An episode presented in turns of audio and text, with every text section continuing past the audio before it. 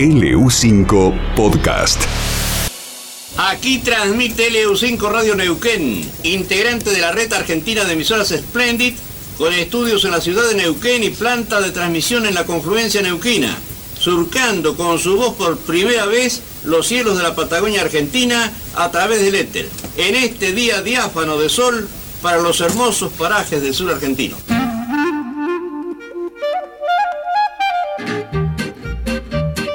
Dante, ¿cómo llegaste a LU5? Llegué a LU5 por iniciativa propia. Tenía de alguna manera vocación por el periodismo deportivo especialmente y en particular por el, el relato de fútbol, ¿no es cierto? Eh, Resulta de que tomábamos las transmisiones de Buenos Aires a través de la cadena que hacía LU5. En ese entonces la cadena inicial que yo escuché era a través de los relatos de Fioravanti. Grabando. Joaquín Carvalho Cerante Fioravanti, a quien de alguna manera considero no mi maestro porque no tuve contacto con él en ningún momento, sino una guía. Bueno, y la verdad que a poco de empezar a trabajar en este métier del relato, la gente me asoció mucho con el estilo de, de Fioravanti, ¿no es cierto? No era imitarlo, sino tener ese estilo.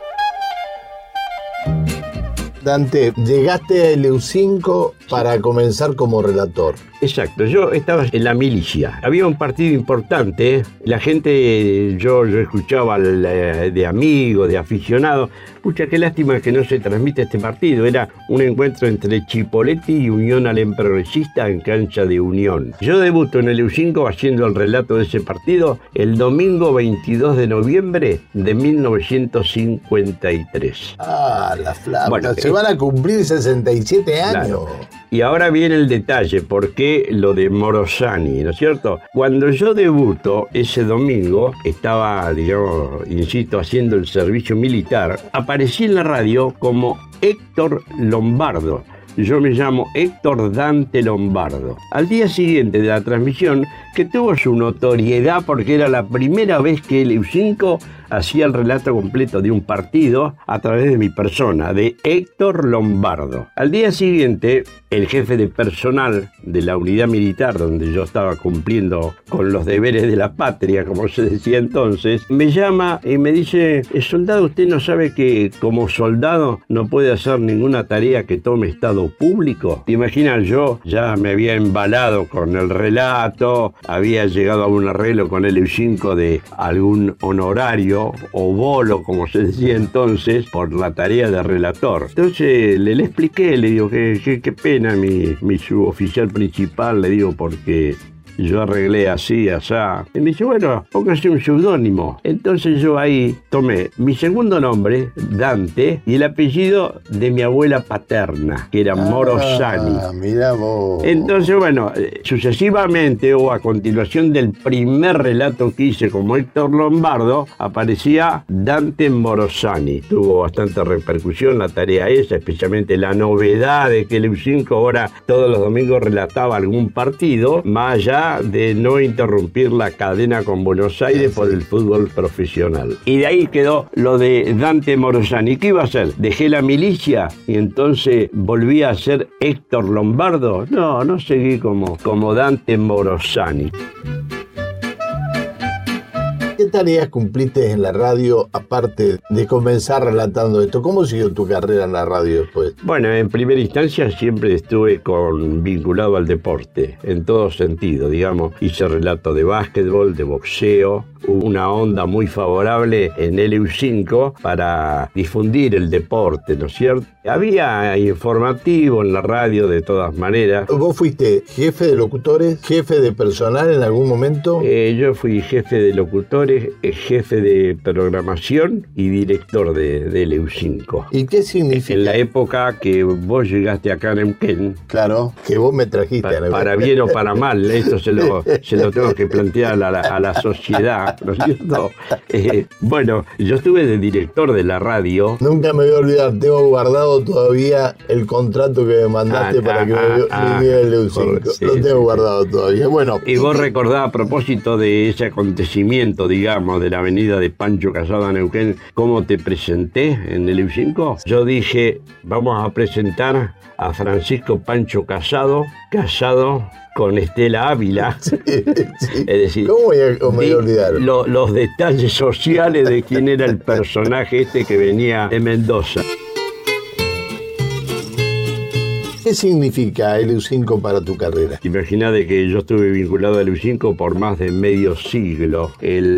Itinerario mío se cumple de 1953 a 1978, que yo ahí renuncio a la radio como relator deportivo, pero después, a través de otros programas, porque yo tenía actividad en la agencia de publicidad, menciono Radio Hogar, 2 de la mañana, que llamaba la atención el título y se refería a que eran dos horas de la mañana. Ah.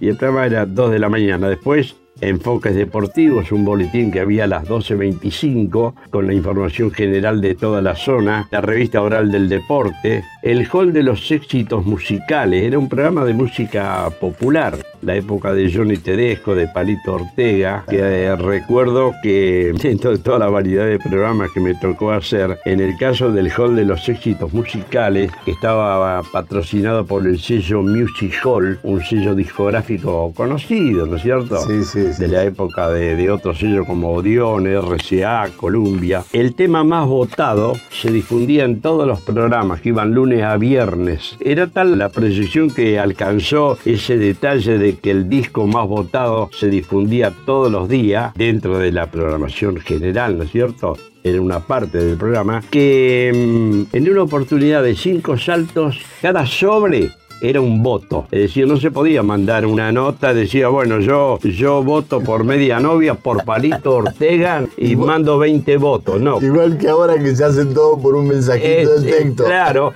entonces eh, cada sobre era un voto y había un tema, no me acuerdo de qué intérprete, que llevaba más o menos un mes en forma consecutiva en la difusión y llega de cinco saltos una caja con 500 sobres circulares, se llamaba, era un sobre de papel liviano Sí. hecho en la imprenta donde votaban por otro tema para desalojar al que estaba primero.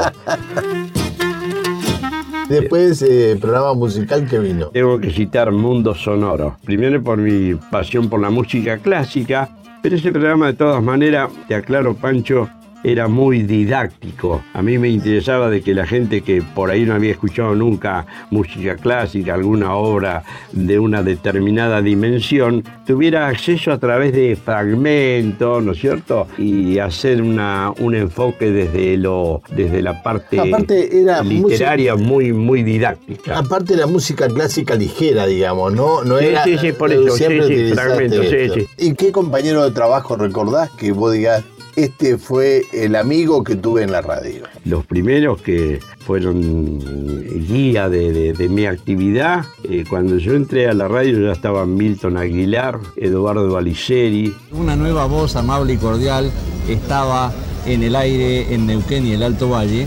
Agustín Oreja, Horacio Tarifeño, Jorge Gravier, Jorge Zárate, Norberto Salmini, Miguel Sánchez. Después, bueno, es- ingresaron otros, el caso de Osvaldo Arabarco, Jorge Fernández Garro, Néstor Cel, eh, Celata. Puede ser un centenar de, de- de colegas, ¿no es cierto?, que conocí y conviví en la, en la tarea mía de, a través de la radio. No, no quisiera seguir eh, desmenuzándolo por, por eh, caer en omisiones involuntarias. Vos estuviste, dijiste, casi medio siglo en la radio. Tiene que haber una anécdota que te haya marcado en la radio. Recuerdo que venía a Neuquén como un acontecimiento muy importante el presidente de la República, Arturo Humberto Ilia. Y designan a un locutor que no, no trabajaba en informativo, pero no había otro recurso que un locutor que no, no quiero mandarlo al frente para que haga la nota periodística con la llegada del doctor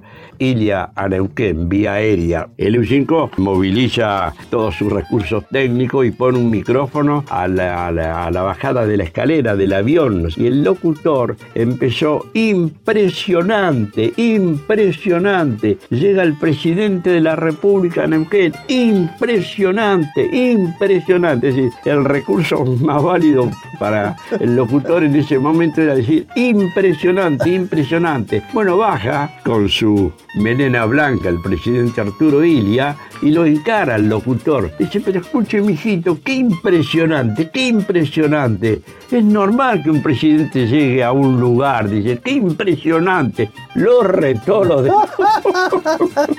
Cumplimos 75 años contándote lo que pasa. LU5, el aire de todos.